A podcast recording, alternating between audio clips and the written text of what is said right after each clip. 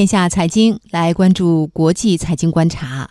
我们来聚焦中美经贸摩擦。美国政府一号宣布拟对三千亿美元中国输美商品加征百分之十的关税，引发各界有识之士的强烈反对。美国前驻新加坡大使戴维·阿德尔曼近日表示，贸易并非零和游戏，即使加征关税对中国造成长期影响，制造业也不会回流到美国。来听央视的报道。戴维·阿德尔曼曾在奥巴马执政期间担任美国驻新加坡大使。他二号接受美国消费者新闻与商业频道 CNBC 采访时表示，美国是个消费型经济体，即使加征关税对中国造成长期影响，也不意味着制造业和商品生产会回流到美国。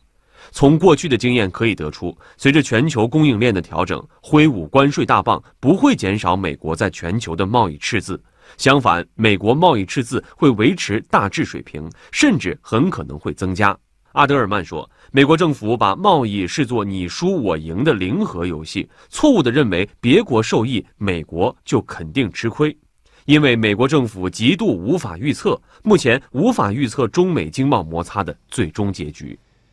美国政府宣称将对三千亿美元中国输美商品加征百分之十关税，也导致国际油价基本面恶化。纽约原油期货价格和伦敦布伦特原油期货价格随即暴跌。分析人士指出，在经贸摩擦加剧和美联储货币政策影响市场情绪等多重因素的作用下，全球石油需求增长前景再度蒙上阴影。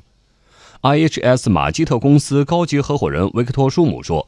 当前，美国石油产量增长强劲，市场供应充足。与此同时，经贸摩擦紧张局势加剧，英国无协议脱欧可能性上升等因素，直接影响全球经济增长前景。石油市场需求呈现全球性减弱的迹象。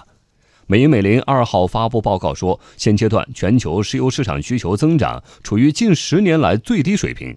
报告说，贸易保护主义已大幅冲击全球工业活动。美国最新一轮加征关税威胁，可能令全球石油需求每天减少二十五万桶至五十万桶。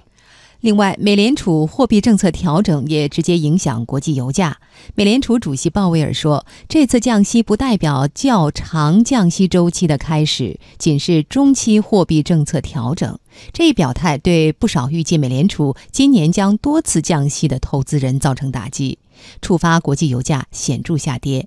PVM 石油经纪公司分析师塔马斯·瓦尔加说：“市场原本对风险资产的态度相对积极，但美联储最新政策打击了市场情绪，引发国际油价以及股票市场的暴跌。”